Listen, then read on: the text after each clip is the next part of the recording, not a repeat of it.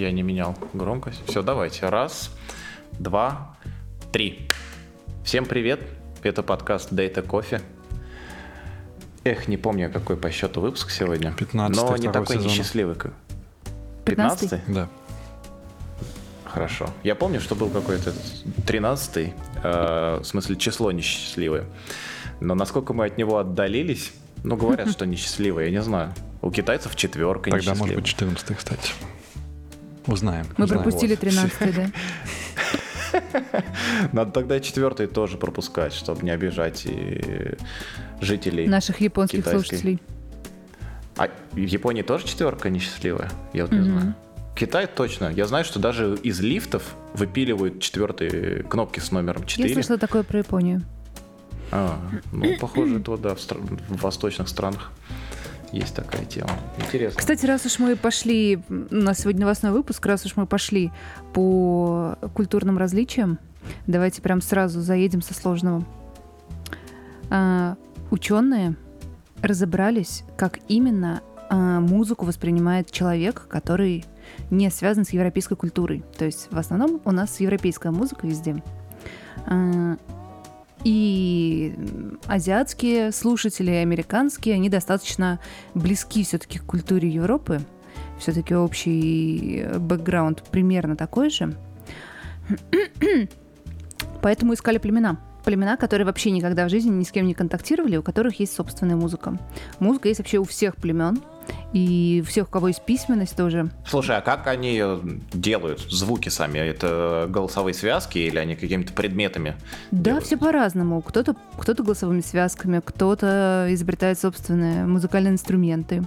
И вот самое интересное различие, ну вот наша октава состоит из 12 полутонов, м, и считалось раньше, что вот эта вот октава — это универсалия. То есть а, есть, ну, любой человек может взять и перенести там перенести мелодию, которую он услышал, так, чтобы ему было удобнее петь. То есть, например, на октаву выше, на октаву ниже. Это вот прям классика, когда просишь спеть что-нибудь слишком высокое для тебя, ты опускаешь ее примерно на октаву, на две, как получится. Так вот, оказалось, что некоторые племена а, опускают не на 12 полутонов или там 24 полутона вверх и вниз, а на другую, какой-то промежуток. И вообще вот в индийском звукоряде 22 октавы составляет 22 каких-то ну там не полутона, а какая-то другая частота. Доля А, звука. Какая-то доля, да. И у них, то есть, октавы совсем не равны нашим. И это очень интересно. Ну, на самом деле, звук это что? Это же колебания э, на какой-то частоте. Соответственно, мы слышим не только ноты, а еще и, ну, когда кто-нибудь фальшивит, да, на не на полтона, там, на четверть тона, на одну пятую тона, нам это режет слух. Так вот, у других народностей, скрытых от нас, которые живут отдельно друг от друга, а, вот эти вот э, ноты соседние совершенно по-другому включены. И самое интересное, что даже мажор и минор воспринимают по-разному. То есть а, мажор — это два тона между первой и второй ноты аккорда, а минор — это полтора тона между первой и второй. И дальше наоборот, полтора и два между второй и третьей. И не все а, вот эти вот племена полузабытые а, могут отличить мажор от минора. Это очень интересно. И, ну, то есть, на самом деле, у всех музыка совершенно разная, и сложно воспринимать музыку, с, ну, как бы не из европейской культуры. Но самое интересное, что есть все-таки что-то общее, то, что в музыке воспринимают одинаково все народности. Вы вывели три такие штуки. Это формальность музыки, религиозность и эмоциональный масштаб. То есть, казалось бы, это три вещи, которые очень связаны с социумом, с культурой. Но, тем не менее, они для всех людей Земли примерно одинаковые. То есть у всех э, колыбельные это малоэмоциональные э, и вот я не помню статьи, на самом деле это очень крутая длинная статья и еще какой-то параметр одинаковый для всех. Э, У большинства религиозных э, мелодий тоже примерно одинаково воспринимаются они во всех культурах. Вот такую я вам ми- мини-лекцию задвинула, вместо того, чтобы с вами ее обсудить. Не, я новость не читал, поэтому со мной что обсуждать. Я э, другую историю вспомнил про тоже отличие, но это не международными, это эксперимент был про, про сон. А, была попытка проверить как бы ритм внутренний человека. А, и, в общем, помещали в комнату, то ли там не меняли ночь-день, то ли как-то, в общем, меняли. все время Я сумерк, да. И пытались посчитать, какой ритм выстроится у человека, и вроде у всех получалось гораздо больше 24 часов. Ну, не гораздо, там 25, а, по-моему. Ну, то есть чуть-чуть. Да, не гораздо, но как бы заметно больше, там к какой-то планете это в, тот, в той статье, которую я читал, пытались приравнять к суткам на какой-то планете. Типа, а вдруг это из-за того, что человек когда-то там откуда-нибудь переместился. Но это все так. Размышления. Ну, может быть, не человек переместился, а Земля стала поближе и падает на Солнце. Плоский блин падает на Солнце. Да, да. И, и обернет вот так вот, да? Очень прикольная идея. У меня есть статья, э, опубликованная как раз по поводу моделей э, восстановления после джетлага. Ну, она такая довольно, на самом деле, не очень хорошая, как мне кажется. Там много куда можно еще прорабатывать. Но вот была попытка у нас э, формализовать вот этот сам процесс, да, за сколько займет возвращение к нормальному ритму. Вот особенно актуально при перелете из Европы в ту же самую Японию. Вот, э, ну, то есть на восток при перелете Ну да, восток. на самом деле там э, есть объяснение, почему при полете, по на запад чуть проще восстановление происходит. Но вообще это все происходит, делают на мышах, настоящие эксперименты на мышах, то есть им очень легко смоделировать. Самолеты, их, им билеты покупают на рейсовые. Не корги, а мыши, да, получается.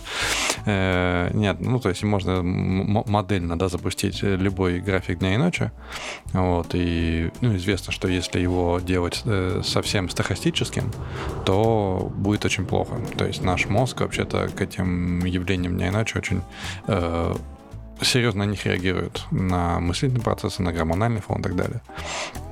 Вот, и э, вот это вот выравнивание ритма, она на самом деле с одной стороны, болезненный процесс, который происходит в течение там, нескольких суток, да, может быть, может быть длиннее. А, а с другой стороны, мы очень адаптивные животные. То есть э, наш вот этот неокортекс, он неокортекс, я уже не буду врать, какая часть мозга, скорее всего, не неокортекс, что-то более древнее. Оно довольно адаптивное, то есть оно умеет устраиваться почти под любой ритм, который мы ему зададим. Вот. Это будет больно вначале, но потом мы сможем выживать в этом деле. Вот, это было довольно интересно, что э, скорость восстановления там того же э, после, э, после джетлага, да, она не зависит почти от возраста человека или мыши в данном случае. Ну, то есть много есть интересного, но в основном все это интересно связано с биологией. А возвращаясь к статье, меня удивило... Это очень интересно. У меня коллега рассказывал недавно, как он проводил эксперимент, он еще, этот эксперимент еще не закончился, над своим режимом дня а, он спал по три часа. И он рассказывал, через какие трансформации происходил его организм. А, там были очень прикольные побочки. Например, он разговаривал, разговаривал за столом, и вдруг раз вырубался на, на, на, на три минуты, потом просыпался и продолжал поддерживать разговор, хотя вообще не понимал, о чем идет речь. Но при этом, ну, как бы спины, спины Мы мозгом, точно видимо. не рекомендуем никого, никому экспериментировать. Но подожди, Перед экспериментами некоторым... обратитесь к специалисту. Даже если бы люди не экспериментировали, мы бы очень много чего лишились. Нет, пусть экспериментируют, но не с нашей подачи, не с нашей рекомендации. Да, да, да. Не пытайтесь повторить дома. В итоге он сейчас спит по 5 часов, отлично себя чувствует, и у него э, гораздо больше времени продуктивного. И по 5 часов каждые 6 часов или в сутки? Нет, ну чем? В сутки. Что-то мне кажется, очень, маловато. Это очень нет? увлекательная история. Он рассказывал, он много литературы почитал про то, как э, спали там Ван Гог, Леонардо да Винчи и э, как его... Слушай, ну, очень многие известные люди. Э, э, у меня такое предложение. А не пригласить ли твоего знакомого Э, в один очень известный подкаст. Он, конечно, про данные, но какую-то информацию все равно про то, кто когда и как спал, и как э, его наблюдения проходили. Мне кажется, было бы интересно послушать. Да-да-да, это... Я давно думаю над этим. Думаю, в какой-нибудь, какой момент, когда я выберу тему, а, про которую хотела бы с ним поговорить, его обязательно позову. Просто он может рассказать настолько много всего и про Data Science, и про одну известную компанию, и про аналитику, поэтому... Это звучит интересно. Поэтому обязательно это будет, да. Особенно меня тревожит сравнение с такими людьми, как э, Ван Гог, например, и так далее. Ну, понятно, что он был не очень здоров. Ну, как бы понятно, что это не следствие, да, ни в коем случае, но это интересно. Всегда, когда читаешь по биохакинг в целом, это всегда очень интересно, и интересно, где проходит эта граница, да, возможности человека. Ну и второй вопрос всегда, если можно ли обобщать. Вот, потому что все равно это очень, очень индивидуаль, индивидуальные эксперименты. Вот, поэтому лучше их ставить над собой. Э, я хотел вернуться к статье. Э, меня поразило то, что, например, октава не универсальный интервал. Я прям удивился, потому что октава ну, просто увеличение частоты в два раза. Ну, или уменьшение, соответственно. Вот э, звука для меня было удивительно, что это не так. И когда я слушал э, турецкую музыку, индийскую музыку, да, она всегда, ну, то есть мне казалось на слух, что либо инструмент не отстроен, ну, потому что это, как у нас же строй считается равно темперированный, да, если правильно это называю. Вот, и мы, ну, точнее, даже дело не в строе, а в том, что мы привыкли его слышать с рождения практически, да. Mm-hmm. Вот, и поэтому другие, э, другой, другие строи по-другому по темперированы, кажутся нам фальшью. То есть нам кажется, что там вот в индийский инструмент традиционный фальшивят, вообще мимо играют. Ну, потому что наш мозг уже привык к тому, что надо вот эта нота должна тянуться вот до сюда, да, мы внутренне это знаем, да, причем с рождения. Ну и, собственно, потому что у нас вся музыка, да, построена там буквально в двух-трех ладах ну, основная ты популярная. знаешь, вот я когда начинала слушать джаз, меня, э, мне резали, резали уши септаккорды. Хм в какой-то момент они мне стали нравиться, и я их до сих пор выделяю из э, музыкального произведения, но они мне скорее нравятся, чем режут слух. Так что тут вполне, скорее всего, дело в том, что ты с самого детства слушал эту, эту октаву, эту европейскую музыку. Ну да. Ну то есть там, я не знаю, есть в Spotify проводил исследование, да, где они определяли основные аккорды, ну и основные аккорды последовательности, и там типа соль мажор, это 75% всей музыки европейской, да, что, что есть. Очень странно, очень странно. Ну, я, кстати, не, не раз про это слышал, что, типа, хочешь написать популярную песню, пиши ее в соль мажоре, и будет счастье. Второе — это ми минор. Ну, понятно. И опять странно. Я была уверена, что это ля минор. И ля минор, и до мажор. Вот э, соль мажор, оказывается, да, как, как, как основа европейской музыки. Ну, в любом случае, мы не будем далеко уходить от наших данных. Э, я хотел сказать про данные, что классно, что в итоге э, исследование шло не про частоты, не про тембры, не про, не знаю, октавы и там ноты, а про новые э, из, какие-то координаты, да, то есть там эмоциональность и так далее, то есть совершенно не связанные с технической частью. То есть не нужно знать, сколько там частоты в какой-то ноте ми, да, вот то, что это совершенно иные штуки, вот про это прям интересно, потому что, возможно... Это, это же прям попытка классифицировать, да, да? Э, другим способом, не, не вот техническими какими-то этими понятиями, да, величинами, а дополнительно какой-то новый словарь да. придумать для, описания. Очень прикольно. Забавно, что там есть еще и график того, как вот эти вот редкие племена относятся к формальности, религиозности и эмоциональности. И там вот прям пики, ну, есть где-то какие-то м- странные выплески, но тем не менее пики примерно в одном и том же месте проходят. Надо почитать будет поподробнее. Пока я только от вас услышал. Но у нас на все новости есть ссылочки, если слушатели вдруг не знают. Поэтому можно будет пойти и почитать поподробнее об этом.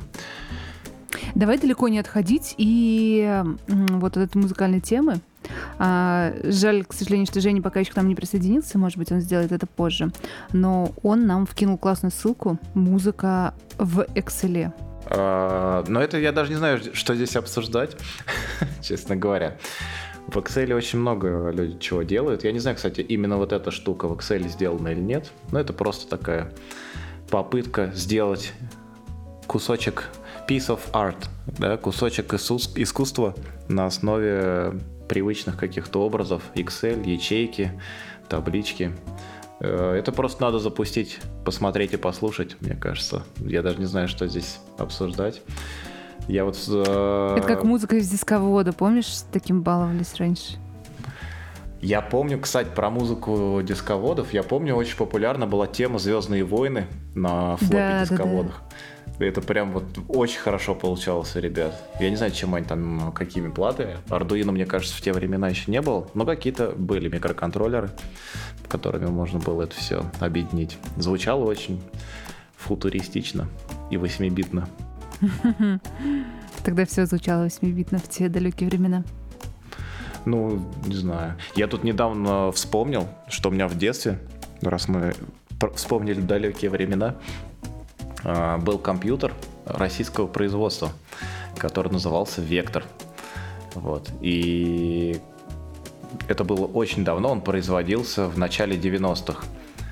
И к нему в какой-то комплектации можно было дисковода подключать. Но у меня не было этого дисковода. Не знаю, к сожалению или к счастью, у меня был магнитофон, который можно О, было те самые подключать. звуки И- магнитофона. да, и с него можно было загружать всякие, я не знаю, оболочки, программы и игры в этот компьютер. Но он дико грелся, зараза. Я помню, что я все время э, мелкий был, я все время бегал к холодильнику, э, мы там держали бутылки с водой, и менял эти бутылки, чтобы он не перезагружался. Потому что когда он перезагружал, э, перегревался, то он начинал перезагружаться, а загрузка чего-либо с кассеты это просто Минут ну, очень мутный. Какие пять? Мне кажется, там полчаса или 40 минут могло быть запросто. Ну, в зависимости от того, насколько большой файл. А, да.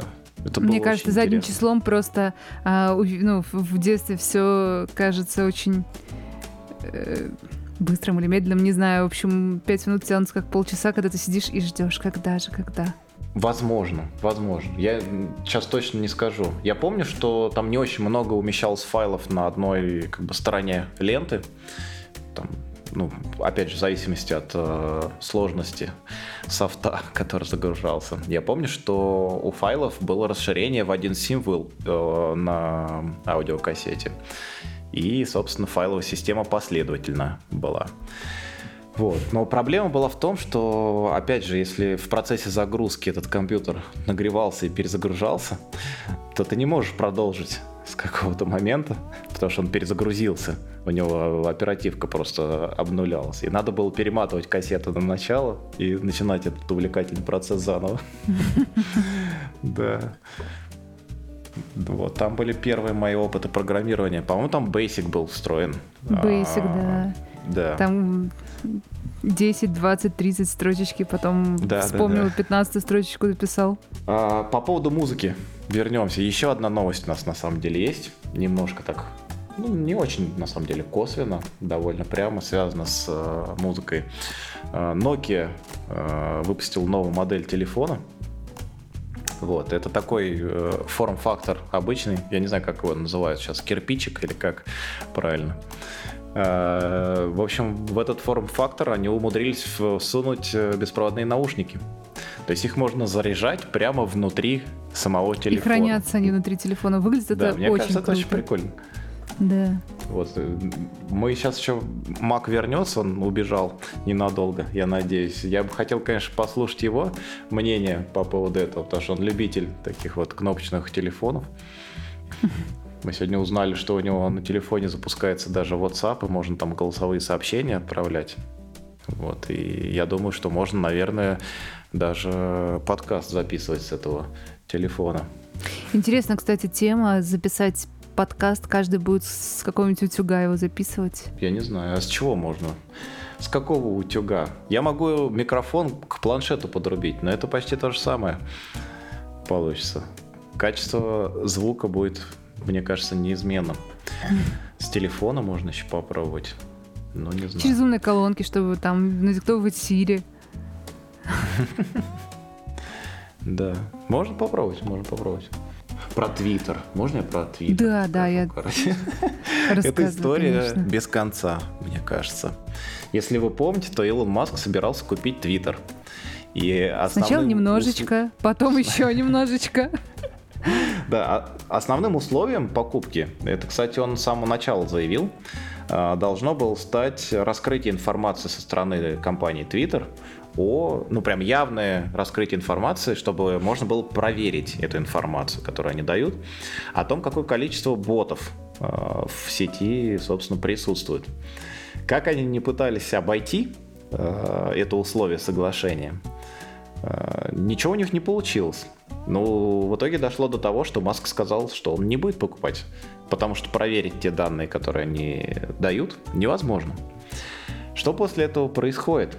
После этого происходит очень интересно. А, значит, Твиттер подает в суд на Илона Маска за то, что он нарушает обещанные условия по покупке компании. И некоторые его действия как бы повлияли и на внутренние изменения какие-то в компании, на рыночную стоимость и так далее. Вот. А самое интересное, что чтобы доказать что Маск должен все-таки выполнить условия и купить э, эту компанию, им все-таки э, хотя бы, хоть и в суде, но придется показать э, неопромежимые доказательства того, что то количество ботов, которые они показывают в отчетах, оно реально. То есть так или иначе, Маск как бы в пальто выходит из всего. Либо он купит компанию, когда они подтвердят свои цифры, либо нет, но они все равно должны показать, сколько ботов в этой сети. Неплохо, неплохо. Слушай, было бы еще классно, если бы если бы Твиттер открыл свое, свое API, потому что у них есть API-шечка, но чтобы получить туда доступ, надо пройти через просто через огромное количество доказать, что ты не то, не все, а вот это вот, вот это вот и вот это вот, и зачем это, вот. А так простым смертным... Ты имеешь в виду свободную регистрацию ботов сделал? Нет, и... нет, нет, Потому не что бо... само API, мне кажется, известно, нет? API известно, но для того, чтобы им пользоваться, тебе нужен ключик, mm-hmm. который ты не получишь да, да, да. просто так. То есть ты не можешь выкачать э, твиттер Рогозина, если ты не Рогозин. Это да. Но если он закрытый, я думаю, там даже через API не получится да, да, сейчас выкачать уже нет. ничего. Вот. Но я, кстати, придумал, э, как это сделать. По-моему, я рассказывал. Через веб-архив. Он, оказывается, твиты тоже сохраняет. И оттуда можно mm-hmm. выкачать старую историю до закрытия аккаунта. И какие-нибудь модельки пообучать, если кому-то интересно. Вот, еще из э, того, что попадалось на глаза, но я не тестил, это нативный докер-образ для кавки под ARM э, архитектуру. Мне кажется, это прикольно. Это не только для владельцев макбуков и там э, техники от Apple будет полезно, но и для тех, кто любит экономить. Э, например, в Amazon облаке есть такие процессоры от Amazon, Graviton, которые называются, они тоже на ARM архитектуре. Я думаю, это можно будет использовать там. Насколько оно как бы рабочее, готовое, там и production ready. А в чем будет экономия? В цене. В цене чего? То есть, э, когда ты покупаешь просто виртуалочку и запускаешь там свой докер, это дешевле, чем если ты кавку разворачиваешь? А, ну, в, у Amazon, ну и в других облаках э, есть разные типы инстансов. И mm-hmm. разные, соответственно, типы процессоров, на которых э, твоя виртуалка будет работать. Ah. И вот если ты берешь гравитон, вот этот ARM э, архитектуру амазоновскую, то это сильно дешевле. Если э, вот там x86 архитектура, то там есть Intel чип, а есть AMD. AMD тоже дешевле. Но не сильно, но дешевле. А вот гравитоны сильно дешевле. Поэтому, я думаю, здесь можно будет сэкономить. А, хотя у Amazon есть менеджер сервисы, но тем не менее а, такая тема, мне кажется, интересно, для экономии. Интересно. Алекс, выбирай новость. Выбираю. Как? Сейчас я полистаю, что-нибудь выберу. А, мне понравилась эта новость от Мака. А, если он готов и вернулся к нам, я бы еще, конечно, вернулся к предыдущей по Nokia, Nokia телефону. Да, и С хотел бы послушать его впечатление. А потом я, я выбрал тему, я сейчас скажу. Мое впечатление... Мы проговорили. По-моему, это очень круто. Да, однозначно положительно. То есть сам как обладатель этой самой Nokia, ну не этой самой, а вот одной из этих самых кнопочных Nokia современных, мне очень понравилась идея. И то есть вот держа в руках ее, я понимаю, что в ней еще куча места не использовано. То есть аккумулятор может поставить побольше. То есть я когда по ней стучу, там явно, ну, то есть плата болтается где-то на креплениях, и там вот прям куча места, куда можно еще впихнуть дофига всего. Так что, мне кажется, отлично. Вот. А чем я был удивлен, тем, что они написали, что в новости указано, что эта штука работает на S30+, то есть, я так понимаю, какой-то идейный продолжатель Симбиана. Ну, будь он здоров. Вот, я думаю... Погоди, Symbian это не S60. Я не знаю, то есть, Мне скажем казалось, так, вот что эта это- штука, что, что у меня есть, вот эта Nokia 6304G, 6304G, она работает на KaiOS, о котором мы вот говорили, где все, по сути, все на JavaScript, как я понял, летает. Летает, ходит. Вот. А S30 я, ну, то есть, у меня воспоминания... Ползает, да. S30 воспоминает только вот о старых симбианах. И, может быть, я не прав, но, в общем, название либо незнакомое, либо Но это там вот совсем что-то со было точно S и цифра какая-то. Да, я помню просто, что а, была какая-то путаница. Какие-то номера относились к Symbian, а какие-то были платформы не многозадачные. Не Symbian. Вот, ну, не суть. Ну, выглядит, мне кажется, очень прикольно. И удобно. Не знаю, как они будут, э, будут ли они продавать отдельные наушнички, как Apple, если ты потеряешь какой-нибудь левый наушник, Или например. просто Можно наушнички для того, чтобы вставить их в свою, в свою Nokia, в котором полно места. Тоже, кстати, интересно, да. Написано, что S30 это S30 Plus. Это операционка от Nokia.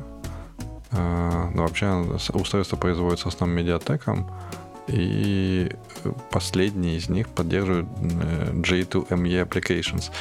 Когда я вижу название Короче, J- Java живее всех да, живых. Да, да, да. Помните вот это, да, экран вот этот там? Java работает на миллионах устройств Да. при установке JVM. Мне кажется, все сейчас уже на миллиардах. Вот. А новость мне понравилась, э, которую Mac добавлял. Это то, что iPad можно юзать теперь как второй экран не только на Mac'ах, но еще и на Ubuntu. Мне кажется, это прикольно. Я не знаю, как они этого добились. Обычно Apple не очень дает такие вещи делать. Да, написано, что работает через RDP. Собственно, у меня сразу был М. вопрос, а как же вы запустили RDP на iPad? Ну, то есть, мне казалось, что как раз Apple этого не разрешает, ну, так, типа, официально, или я ну, не догоняю. А, ну то есть там просто приложение ставится, да? Ну, скорее всего, да. А, Там ну, же кажется, теперь разрешает. настоящее ОС, и вполне может быть, что э, там можно, не знаю, поднять винду рядышком с айпэдовской осью. Хм. На последних чипах, э, на M1, которые, возможно, да. Может быть. Я не знаю, дает ли Apple как бы по железу такую опцию, скорее всего, нет. Но как бы, потенциал такой точно есть, потому что, ну вот у меня на виртуалке винда на ARM стоит, работает. Я думаю, с iPad такая же история. Тут, видимо, еще есть э, важная штука, что в GNOME завезли поддержку виртуальных мониторов. То есть не те, которые проводом втыкаются в железяку, да, а именно э, там беспроводных и RDP. То есть, видимо, RDP это э, клиент э, в основном используется ну, как отдельная машина, да, а не как склейка мониторов в одной системе. Вероятно, в этом новость, собственно. Самое интересное, что RDP, по-моему, это проприетарный протокол от Microsoft. Мгм. Был, по крайней мере. И в какой-то момент мне нужна была какая-то тула, чтобы вот удаленно именно в графическом режиме достукиваться до сервера. Я много чего перепробовал и понял, что RDP самый быстрый получается. Есть очень там масса вариаций VNC протокола, но он очень медленный почему-то. А, у RDP очень как-то хитро передается как э, с форвардингом иксов, да, с там окон э, этого Linux, там не передается все, там передаются вроде сигналы, там нажатие кнопок, там изменение размера окна. И вот с RDP там немножко по-другому сделано, там передается изменение. То есть, э, если ты подвинул окошко, то вот будет вот этот участок старого места, новое место, только передан по этому протоколу, а остальная часть картинки не съедает трафик, и из-за этого очень оптимально получается работа. М. Не знаю, правда, он остался закрытым или нет, но тем не менее. Мне кажется, интересная штука. Хорошо, что можно будет iPad на Linux юзать. Да. да, хотя это, конечно, очень странно, потому что когда ты э, используешь, по крайней мере, на Маке э, iPad как второй экран, ты все равно хочешь ткнуть в него пальцем, ну потому что это же iPad. А пальцы-то уже и не работают. Тебе нужно мышечку туда перевести. А почему пальцы-то не работают? Типа ну, он чисто как экран там будет работать? Он чисто как я, экран, Я, кстати, да. об этом не подумал. Mm. Так что возникает такое двойственное ощущение, что это поломанный какой-то iPad. Ну да, но я сейчас не использую его как второй экран. А, у меня просто используется как э, шеринг клавиатуры и мыши. То есть я двигаю курсор э, в бок экрана, и курсор появляется на iPad. Но система iPad, э, там свой браузер запущен и так далее. То есть это не, не как экран. Интересно, а интересно. Такой KVM, типа, или как это называется, чтобы переключаться между разными серверами. Вот такая Слушай, штука получается виртуально. Прикольно. Вот. Мне не нравится у Apple, и это то, что они точно могли бы доработать. Может быть, конечно, я не знаю, как это делается, но если это есть, то оно точно очень непрозрачно сделано. Если нужно какой-нибудь документ подпис подписать, то приходится, короче, отправлять э, файлик по AirDrop на iPad, подписывать его там с этим карандашом и отправлять его обратно. И mm-hmm. это дико, мне кажется, неудобно. Было бы удобно, если бы можно было как-то проще это сделать. Вот если подключаешь его как второй монитор, то можно окно с документом перенести туда, подписать э, и перенести обратно. Но это тоже как-то странно, какие-то ну, не очень понятные действия. Не знаю. Наверное, я просто не знаю, как это делается. Я думаю, что эта штука должна была быть, но я не нашел. Интересно, вот. конечно. Так, не, не отходя далеко от Microsoft и его э, всяческие компании, да, э, тут призвали организации SFC, Software Freedom Conservancy, призвала э, прекратить открытые проекты использовать GitHub. Это из-за Слышала ты про эту новость? Да, это одна из причин, я по которой, по которой они не хотят, чтобы GitHub продолжал развиваться. Потому что у Microsoft интересное представление о том, как именно использовать свободный код. Например, э, вроде как это платформа для свободного кода, но при этом никто не показывает код этой платформы для свободного кода. Mm. Оригинально. Ну, там на самом деле есть несколько Ты имеется, имеется историй. в виду сам GitHub закрытый, да? Да, да, да, да. Mm. Там несколько историй. А, там почему-то а, туда, в эту историю, эта компания привлекла а, действия иммиграционной таможенной полиции США, не знаю, при чем здесь GitHub, но окей. История с Copilot, конечно же, конечно. Но на самом деле, ну, будем честны, какой, какая альтернатива GitHub? GitLab? Зависит от размера продукта. GitLab, мне кажется, довольно неплох сам по себе. А, в платных версиях очень хорош. GitLab отличный, а, конечно, это правда. Если но... какие-то мелкие, ну вот Git в этой же статье упоминается, например. Очень хорошая. Да, Кодберг упоминается, это все, все понятно, тут есть варианты. Но тем не менее, вот чем ты пользуешься? Uh, GitHub, GitHub и на работе GitHub, и какие-то личные проекты, подкаст, вот э, что-то, какие-то артефакты от нашего подкаста тоже там. Мне кажется, это очень удобно. Но, безусловно, mm-hmm. я до сих пор мучаюсь э, в своих размышлениях относительно юридических сторон Copilot и как он был построен, мне не очень понятно.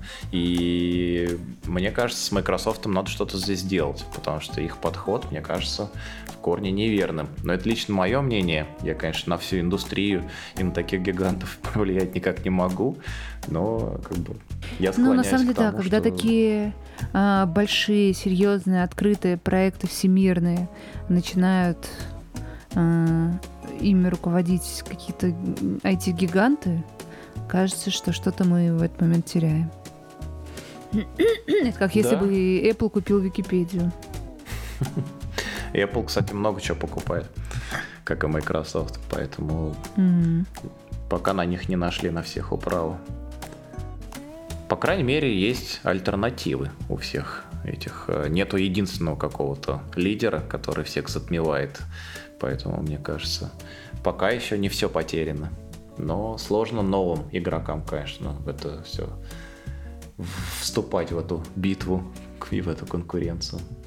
О, у нас есть еще одна небольшая новость а, про Microsoft.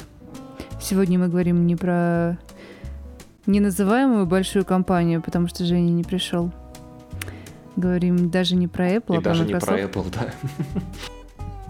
что Microsoft заплатил Гному, проекту Гном, 10 тысяч долларов. Просто так, потому что они классные. 10 тысяч долларов.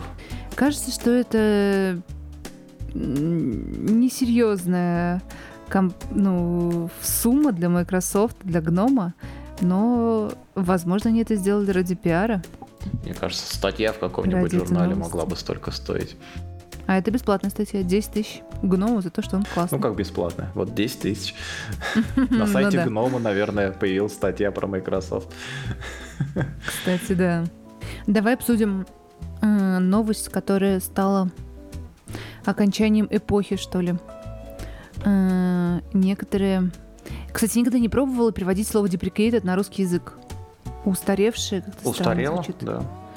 А, в общем, запрещ- в какой-то момент не будут поддерживаться а, устаревшие команды в Linux. И это достаточно большой список команд, которые все мы используем. Например, SCP, который ну, протокол для передачи данных по SSH. Вместо него предлагают использовать CP или U, Rsync видимо. и SFTP. Там внизу э, раздела указывают А, да, Rsync и SFTP. Но Rsync да, норм. да, да. Ну, AirSync норм, но просто Да. AirSync мы обычно к удаленным, ну, то есть, э, не знаю, как у тебя, я при подключении к SSH на локальную машину использую все-таки обычно SCP, использовала, а AirSync добывала что-нибудь из интернетов или там из других машинок. А я не знаю, мне кажется, я могу ошибаться, конечно. Ну, меня поправят, если что. Мне кажется, что Rsync должен поддерживать э, использование э, SSH как... Да, Ну, вот тут и сказано, для что он поддерживает, пересаживает все на него, но как-то я никогда в жизни этого не делала, когда делаю касается моей локальной машины. Ой, я недавно мемчик находил, я не помню, я его постил где-то у нас в каналах или в чатах э, подкаста. На мемчике, короче, три части. В верхней части э, вопрос к пользователю macOS. Типа, можешь ли ты это установить программу, которая вышла 5 лет назад? И такой грустный э, собеседник говорит, нет, ты что, она очень старая. Ниже э, там вопрос пользователю Windows. Можешь ли ты установить эту программу, которой 25 лет? Он говорит, да, ща, погоди, так, раз, два, ага, все установлено, готово. И еще ниже про Linux пользователя, обращение к Linux пользователю. Ты можешь установить эту программу, которая вы- выпущена 25 лет назад? Она уже установлена. Это похоже, похоже, да. Что там еще хорошего? Ну, и- и F-греп, которыми никогда не пользовалась. Я всегда пользовалась просто грепом. Ну там так и написано, что можно пользовать греб с флагами просто. Греб с флагом минус E и минус F, да. Netstat внезапно предлагает использовать команду SS, которая вообще должна быть, наверное, запрещена из- из-за названия. И в конфиг. Да, интересно. А что там, IP конфиг сейчас? Я вот не помню. IP и Тут DDR не есть? предлагают альтернативу, тут Кстати, предлагают... да. Вам не надо это, значит, просто. Да. Интересно, Что на еще? На что заменить? Ну, ERP, из остального я ничего Все не сетевые использую. всякие штучки. Да, IP и не могу ничего сказать про них. А, Но с SCP, Да. кажется, ушла эпоха. А, а что значит, что будет deprecated в плане Linux? Я вот не очень понимаю. В смысле, да, она же 25 лет назад использовалась. Ну да, типа, типа кто-то будет выпиливать из дистрибутивов это или как это будет работать? Дистрибутивов уже масса, каждый свой набор программ там держит. Не очень мне понятно, как это должно работать. Ну, посмотрим. Ну, на самом деле, я подозреваю, что тут э, скорее рекомендация, что лучше вместо этого используйте это. Тут не то, чтобы э, кто-то будет выпиливать их из дистрибутива. Я, я бы еще мог предположить, что программы просто перестали сопровождаться. Но я, мне кажется, что они перестали сопровождаться вот, очень вот давно. именно, да, это правда. Поэтому это как умирающий крон, который да, да, да. есть и будет, но тем не менее всех пересаживают на альтернативы. У нас еще есть несколько новостей от Жени, который так и не присоединился, к сожалению, к нам. Но у этих новостей нет текстов. Я сейчас попробую побегать э, по самым, самим ссылкам. Вот мне нравится название «Первый дата-центр на Луне». Хостинг в лавовых туннелях, канал с 15 гигабит в секунду mm-hmm. на Землю. Это программа Артемида, которая собирается это сделать. Ну, не знаю, насколько это новость из мира фантастики или из нашего настоящего мира, но выглядит очень футуристично. Слушай, а если пофантазировать, зачем дата-центр на Луне нужен? Ну, типа, в Counter-Strike явно не поиграешь, если сервер на Луне. Что с этим делать? Как передавать? Ну, э, если тебе нужна туда? очень отказоустойчивая система, которая даже в случае ядерной катастрофы будет продолжать работать. Угу. Ну, не знаю. Википедию, типа туда, арсинком. Арсинком, да, главное не, не сцепи. Не знаю. Я, к сожалению, эту новость тоже не прочитала. Я всего лишь смотрю на очень красивые арты, которые в ней есть. И ну, да. радуюсь, что люди заботились дата-центром на Луне. Возможно, они просто хотят обогревать Луну. Да, потом терраформировать. Терраформировать с помощью и... дата-центра. Mm-hmm. Конечно, установить терраформ в дата-центрах, который будет терраформировать Луну. Точно, точно. Не знаю, не знаю. Больше всего меня в таких вещах смущает, конечно, скорость взаимодействия с таким дата-центром. Непонятно, что с ним делать. Но здесь, кстати, объясняется. Чувствую, что статья должна быть интересная. Надо почитать. Такая новость, э, которую я, конечно, не читал, но почитаю. А, ладно, раз уж, раз уж а, мы сегодня с тобой вдвоем практически. Тянем а, все я... на наших хрупких плечах, я бы сказал. Но наоборот, я буду, я перестану стесняться и начну по моим любимым темам фантастика и киберпанк. Давай, Например, жги. А, беспилотный КАМАЗ. А, КАМАЗ пред, представил а, беспилотный самосвал. И какой же он крутой. Он так круто выглядит. Он выглядит как трансформер. Он выглядит как трансформер. Он ездит а в обе стороны. Мне напоминает сходство какое-то, такие вот достаточно резкие черты, сходство с Cybertruck э, от Теслы. Слушай, Что-то может быть, но кажется, Cybertruck, он э, был похож на грузовик, а это какое-то... М- Короче, очень футуристичная штука. Слушай, вот прям посмотрите, прикольно. зайдите Заголовок в эту новость. новости тоже прикольный. Но прямо под картинкой, прямо под фоткой идет предложение, что за управление этим КАМАЗом отвечает специально обученный оператор. Это интересно. А, все понятно. Все понятно. Ну, то есть, на самом деле, дело в том, что там просто не будет э, кабины пилота, и он сможет возить его туда-сюда. То есть, радиоуправляемый, на самом деле, самосвал. Радиоуправляемая машинка, но классно, прикинь, да. я бы ну, хотел класс... такую радиоуправляемую классно, машинку. очень красивая, да.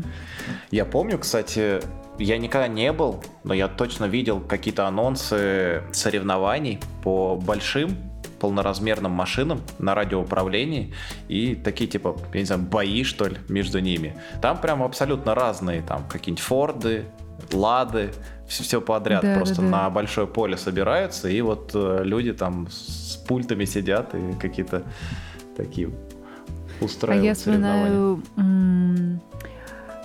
соревнования, которые где-то в пустыне э, Африки или Азии про про проходят, э, соревнования дронов.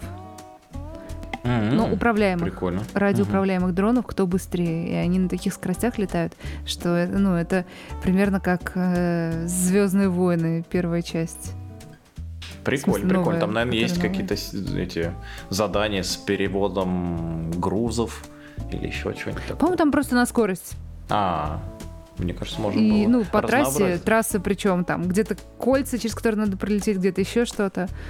Ну, в общем, мне это напомнило именно Звездные войны. А сейчас ты про кольца сказал, я вспомнил игру эту, как она, Квидич называется, то есть Гарри Поттера, который Неплохо. Кстати, да, можно сделать дроном квидич дронами. Звучит очень Прикольно. прикольно. Надо почитать, стопудово кто-нибудь пытался что-то такое организовать. Так, Вполне может быть. новость мне очень нравится по названию, но я ее и ее тоже не читал. Про то, что саранча определяет рак по запаху. Ее очень хотел обсудить Алекс. Вот. Но Алекс, который маг, да? Тьфу, да, Мак хотел ее обсудить, Ага. конечно. А, я ее почитала буквально вскользь. Ну, на самом деле, она не очень большая, про то, что насекомые киборги в будущем смогут а, на запах улавливать клетки рака. И саранча уже умеет это делать. Очень прикольно. Звучит очень футуристично. Но я думаю, Да. должно все к тому идти. Потому что все-таки прогресс на месте не стоит, и человечество все больше и больше погружается в особенности именно живых организмов. И мне кажется, в какой-то момент научится очень легко их дополнять. Нанороботы не за горами. Да. Ну, нанороботы это вообще, наверное, в какой-то степени отдельная сфера, без би- э, связи с биосферой. А в этом случае, я так понимаю, все-таки именно вживую там саранчу или что-то. Не-не, ну у живой саранчи выявили возможность отличать эти клетки по запаху, а дальше не обязательно же саранчу для этого использовать, можно э, принюхаться просто хорошенько. Мгм. Ну, типа использовать, э, э, понять, как это работает, Да, да, и да. использовать это где-то еще. Потому что вряд ли же ты пустишь саранчу, не знаю, себе во внутренние органы, чтобы она там все понюхала. Я бы не стала. А может, он на расстоянии может это все делать, я не знаю. Не-не, там именно... Я, честно говоря, не очень хочу вчитываться, потому что Мгм. Я там э, прочитала что-то про ротовую полость, в которой что-то вырастили и туда пустили саранчу. Возможно, я прочитала как-то не так, но уточнять мне не хочется. Да, звучит, звучит не очень приятно. Но, мне кажется, потенциал Но на что не пойдешь. Мы, Да. кстати, как раз э, начали, Мак, э, очень хотели послушать твое мнение про саранчу и то, что она умеет определять раковые клетки. Это, пожалуй, новость, ради которой я, я сегодня ждал подкаст. Ну, Потому что, я не знаю, обсудили вы ее уже или нет. Мы обсудили ее на том уровне, что прочитали каждый по две фразы и на, ее, на их основании построили целый. Дивный новый, новый мир. да, новый мир. Ну и вспомнили, что ты хотел это обсудить, и поэтому... Да, конечно, да. Я даже оставил комментарий в чате, что, когда прочитал эту новость, потому что меня это казалось совершенно невообразимым чем-то. Я пошел проверять, фейк или не фейк, потому что, ну, кажется, надуманная штука, ну, в начале. Вот, оказалось, на биоархиве есть, есть э, архив, архив, как его называете, да, сайт с припринтами. Есть такой же сайт, специализирующийся на биологических статьях, биоархив. И вот это припринт. А, Припринт от MIT, поэтому шансы то, что он пройдет э, ревью довольно высоки. Ну, насколько я могу судить, я не биолог, но все-таки MIT это довольно се- серьезная да, штука. И идея в том, что, э, во-первых, саранча не чувствует боли. Это важный момент, э, который определил, что, как я понимаю, саранча в качестве модельного животного может использоваться, который- для которого не нужно одобрение этического комитета. Э, то есть любые эксперименты там на тех же мышах, э, где потенциально мышь может умереть, вот, должны быть обоснованы. Там, почему нужно умерщвлять животное, да, то есть э, есть... Слушай, а из-за чего? Из-за отсутствия какой-то там центральной нервной Ну системы? да, что такое. как? Я, я не специалист, но, видимо, каких-то не хватает да, раз- развитости мозга. Однако некий мозг есть, да, то есть ну, как- какая-то центральная система есть. Э, и я так понимаю, что аппарат обоняния, он довольно ну, силен, что, в принципе, ну, адекватно да, для, э, для насекомых. Вот. А, интересно, что как мне было интересно понять, я саму статью не читал, я прочитал только Introduction App Store, и мне было, ну, есть у этого э, явления какие-то предпосылки. Оказалось, что при у человека, страдающего раком, даже в начальной стадии, меняется состав выходящего воздуха. Ну, то есть, э, как бы там что-то меняется слегка состав крови, э, если есть хоть какие-то образования. Ну, я так понимаю, злокачественная необходимость. То есть, важно, чтобы некие метастазы все же появились. Хотя это уже не коррелирует с, с ранней стадией рака, но тем не менее. То есть, есть какие-то изменения гормональные, и, вероятно, поэтому состав выдыхаемого воздуха начинает меняться вероятно, сказывается на желудке как-то или на дыхательных путях. Причем сказано, что можно отличить по составу воздуха, например, там рак э, мозга или там рак кости. Вот, что само по себе для меня было чудом, то есть я, я этого не знал. Это, но это вроде как факты.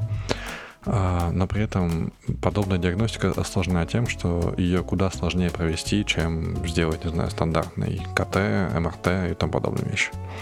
А, помимо этого, сам, ну, то есть единственный способ э, понять состав газа это масс-спектрометр. Масс-спектрометр это такая штука, которая стоит, ну, не знаю, 500 тысяч долларов, может, миллион долларов. Ну, то есть я, может, масс-спектрометр нынче поменьше стоит, вот, но э, в любом случае это очень недешевое оборудование, которое там уже медленное. Вот. Э, но э, эти ученые обратили внимание на то, что там те же собаки-кошки вроде как реагируют на, могут реагировать на некоторые изменения состава выдыхаемого там газа человеком. Вот. Как пришли к тому, что конкретно саранча можно детектировать э, рак, мне непонятно. Это, то есть на это надо читать статью дальше. Э, но э, идея была в том, чтобы заменить там либо сложное дорогое устройство, э, либо традиционные методы там, э, КТ, МРТ, какими-то другими методами ранней диагностики, и подумали, а почему бы нет, если все-таки кошки и собаки так могут делать, почему мы другие биологические системы с менее развитым, возможно, этим э, трактом обоняния могли бы тоже как-то реагировать на подобные рецепторы, могли бы тоже реагировать на подобные изменения в стае воздуха. И они взяли Погоди, а кошки, собаки что умеют делать? Ну, то есть у кошек и собак точно хорошо развит э, инструмент обоняния. То есть они очень тонко могут отличать там особи между собой, э, ну и тому подобные вещи. То есть, в принципе, идея uh-huh, в том, uh-huh, как я понял, понятно. почему эта аналогия проведена, потому что биологические системы уже решили задачу определения состава газа. Типа они умеют отличать. Вот. Мы, люди, умеем там намного меньше, да, или, может быть, мы умеем, но у нас есть там достаточно сильное зрение, да, например, там подобные вещи, которые, на которые мы ориентируемся в основном. Э, так вот, они в итоге взяли э, мозг э, саранчи, зафиксировали его, воткнули в него электроды, по сути, и, как я понял, давали с этой самой саранче э, нюхать, как нюхать, то есть ну, погружали в этот самый газ, получается, да, где есть, где, где была выращена искусственная культура рака. Вот. Э, и как написано, что э, это такой, такая многоножка из 10, 10 до 40 мозгов э, саранчи, потому что они реагируют примерно одинаково на один тот же стимул. Вот, они зафиксированы. После операции саранча умирает, ну, типа, это довольно этично, потому что они чувствуют боли.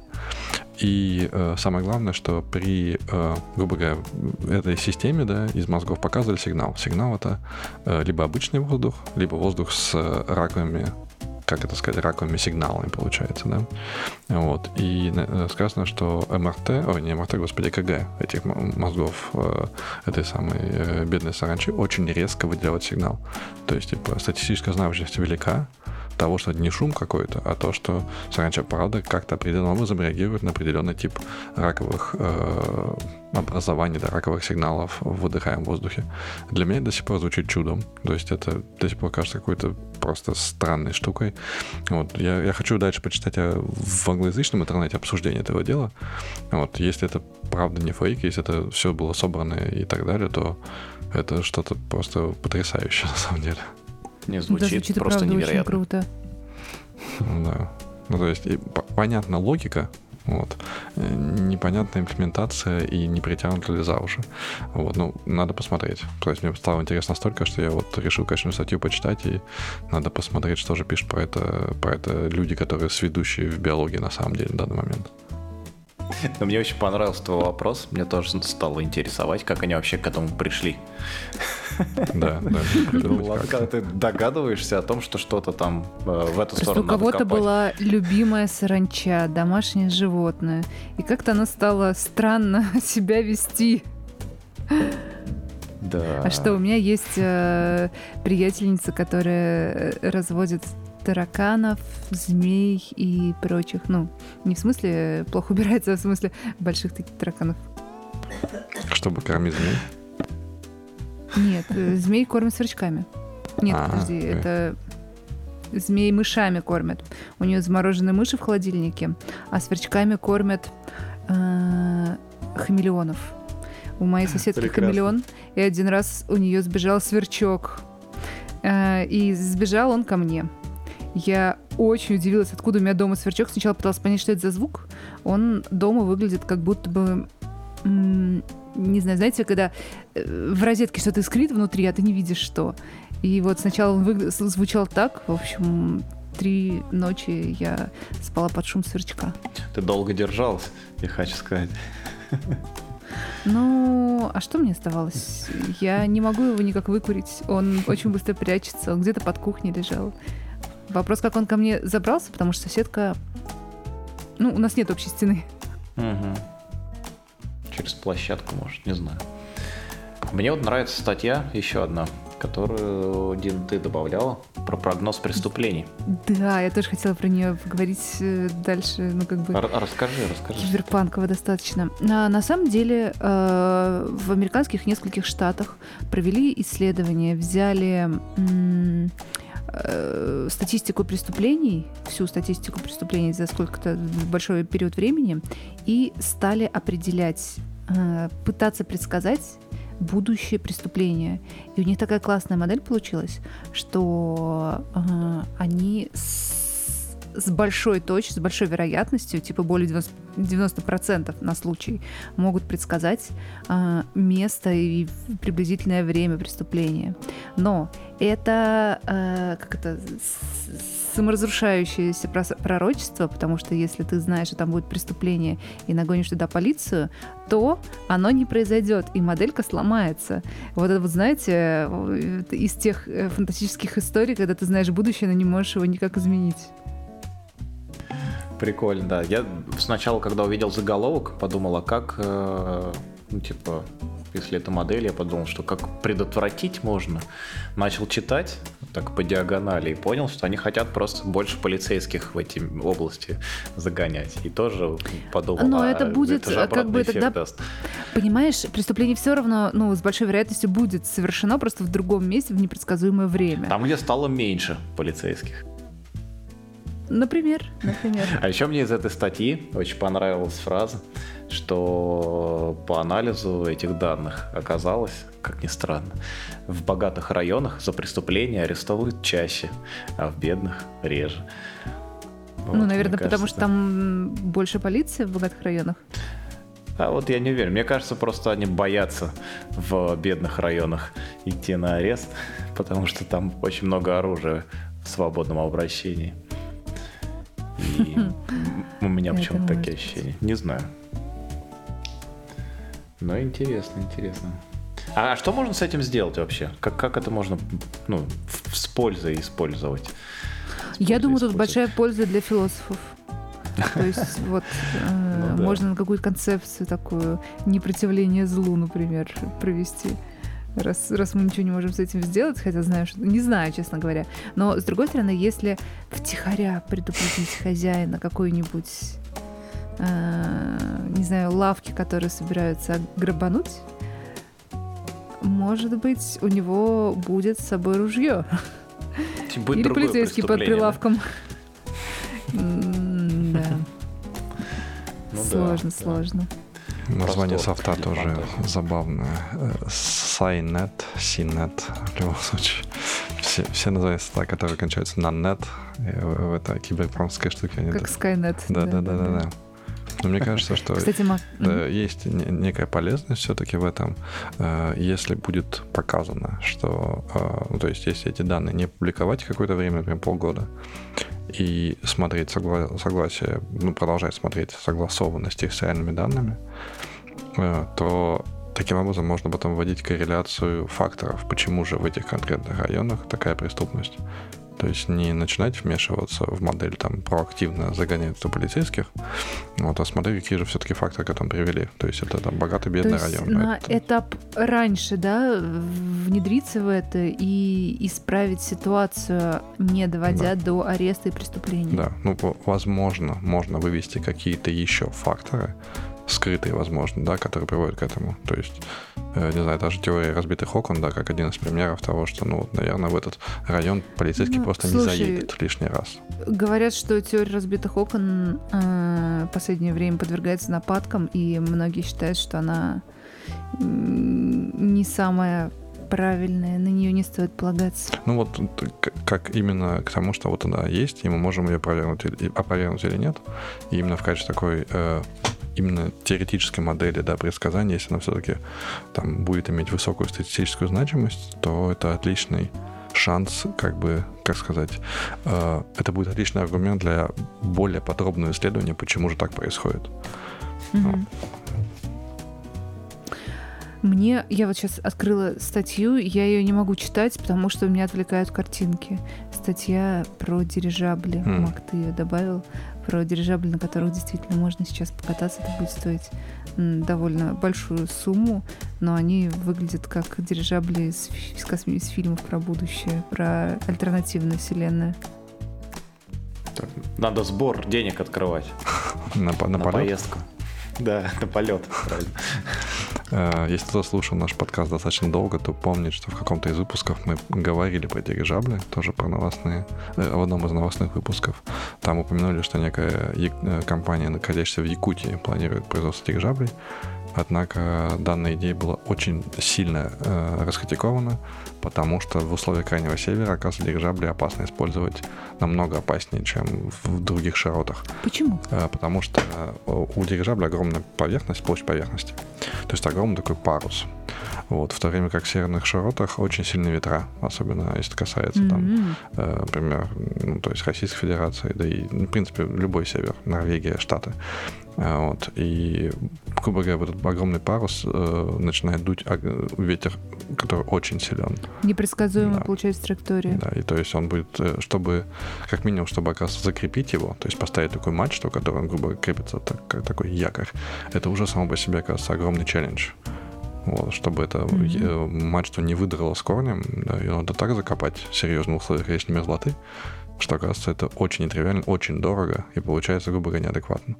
Вот, а найти пилота, который будет все пилотировать, это тоже сложно. Вот, а вообще идея беспилотных аппаратов, так это еще сложнее. Но, тем не менее, вот эти вот ребята, то есть я после того, как мы это обсуждали, я решил поискать. Мне стало интересно, что же есть все-таки по дирижаблям-то у нас. И я нашел всего две компании, одна израильская, другая в Штатах, которые занимаются, одна занимается исключительно грузовыми дирижаблями, вот, и после 2012 года, когда они подняли инвестиции, или 2018, больше новостей никаких нет. Ни Твиттера, ни Ютуба, ничего. Э, Я думаю, ссылка будет опубликована. Я, собственно, ее оставил только из-за картинок, потому что э, это очень красиво, во-первых.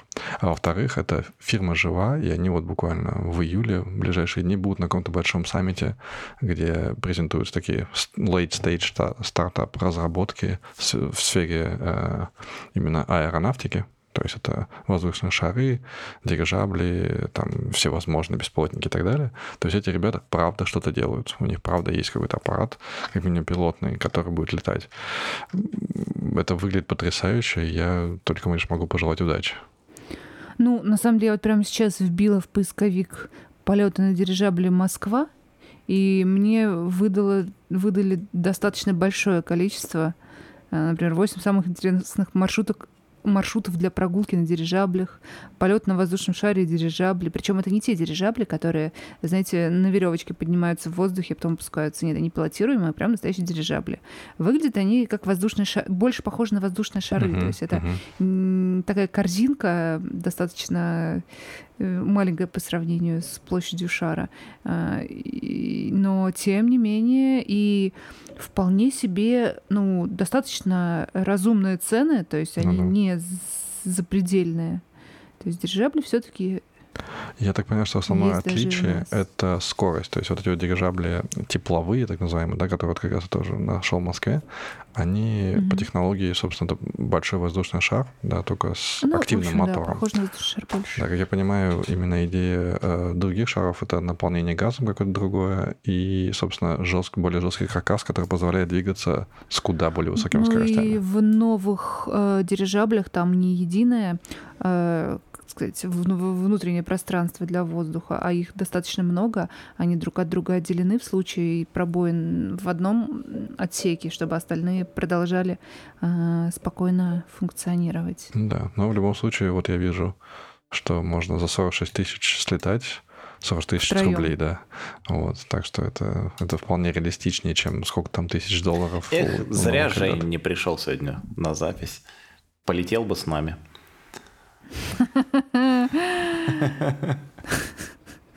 Кстати, вот эта ссылка, Мак, которую ты добавлял, э, ты говорил, что это израильские и штатовские компании. Но, Насколько я понимаю, вот это конкретно, это британская. А, британская, извини, извини. Да, Я ошибся, значит. Думал, что Штаты. в- везде. Короче, везде они есть. Я думаю, в Штатах тоже есть. Ну, я- это из того, что я смог найти в Гугле, самые вот верх- верхние ссылочки, так скажем. Наверняка их много, вот. но мне кажется, эти разработки очень недешево. Скорее всего. Так, что у нас? Еще успеем какую-нибудь одну новость? Или будем закругляться? И Если можно, я, я, бы- я бы хотел еще обсудить э, коротко э, одну новость касательно современного киберпанка. Э, некая Да. компания анонсировала линзы с AR. То есть, О, да, это классная новость. Как раз ждала тебя. Ну, наконец-то. да, э, компания Moji Vision, вот они разрабатывают эту штуку с 2015 года. Э, в нее встроен монохромный зеленый, ну, естественно, какой еще может быть цвет киберпанка, зеленый дисплей.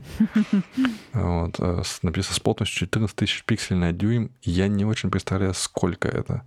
14 тысяч пикселей на дюйм, кажется, очень много, но я не могу, то есть мне цифра не укладывается, с Ну, какое почему? 100 разрешение. на 100 На это дюйм 10 тысяч. квадратный. Ну, ну, видимо, да. Ну, то есть это как-то очень Ну, много, не, нет? Не очень. Мне Нет, кажется, это не нет. очень хорошо. Это семь- а, Это 700 просто на так 700. себе разрешение. А, да, это немного, это 700 на... Ну, да, не так, что много. Ну, в общем, они не решили не писать честное разрешение, видимо. Вот. Однако написано, что батарея встроена во внешнее кольцо этой самой линзы, то есть он прям в линзе, и хватает заряда на работу в течение всего дня. Ну, мне кажется, это шикарно. Ничего Вот, себе. вот на это можно деньги Да, А можно и- от цвета, от Подожди, монитора подожди. заряжать? Все перейдут Там на светлые темы, кстати. Кстати, да. А, Там есть момент, что их сложно надеть, потому что их недостаточно просто надеть. Их нужно еще позиционировать так, чтобы а, они, ну, как бы, верх был наверху, да, чтобы... И ос- особенно если это стерео линзы, надо, чтобы они совершенно в правильном направлении. Но в любом случае, мне кажется, на киберпанк приближается, да? Вот осталось сделать разъем в, в- в глазном яблоке, чтобы мне так линза входила, и нормально. Не очень прикольно, мне кажется, какие-нибудь переводы э, прям онлайн. Это, мне кажется, очень такая востребованная Шпаргалка тема. такая, да? Шпаргалки, да. На экзамене. Вот такую точно. Не буду таскать. Суфлеры, опять-таки, то есть, чтобы, если ты забыл текст, чтобы он у тебя был перед глазами. Точно. Вот только прикиньте, мы сидим, разговариваем, записываем подкаст, а новости у нас прямо перед глазами. Вот буквально. Смотрим Ну. сквозь них не, друг на друга. Одна из серий Черного зеркала вот была по это очень четко. И... Где там перемотка была, да, кажется, да, да, в да. воспоминаниях? Это, было, это было очень красиво. Ну, как интерфейс, который они там придумали, мне показался очень классным. На самом деле, мне кажется, что тут интереснее было бы, наверное, а, накладывать, например, геоданные туда, то есть куда тебе Мгм. идти. Либо самое классное а, совместить это с какими-нибудь а, базами данных а, Социальный рейтинг. биометрических. Да, и над всеми Да. людьми, которых ты видишь, чтобы всплывало окошечко. Это Это тоже мечта. было в черном зеркале, кстати. Как кто это, как зовут, насколько, какой у него социальный рейтинг. Вот это, блин. Профиль в Телеграм. На госуслугах. Да. На госуслугах, точно. На госуслугах и Яндекс Еде. Да-да. Сколько он ест. Любимый вид мороженого, так цинк над головой. Прикольно. Мне кажется, это очень такая новость, на которую можно завершить, э, которая заставит задуматься, что еще могло бы выводить это устройство над э, людьми, которые видишь. Мне кажется, очень прикольно, может быть. Пофантазировать можно очень сильно. Давайте, наверное, закругляться. Рад был вас видеть. Да. Всем пока. Вот. Всем пока. пока.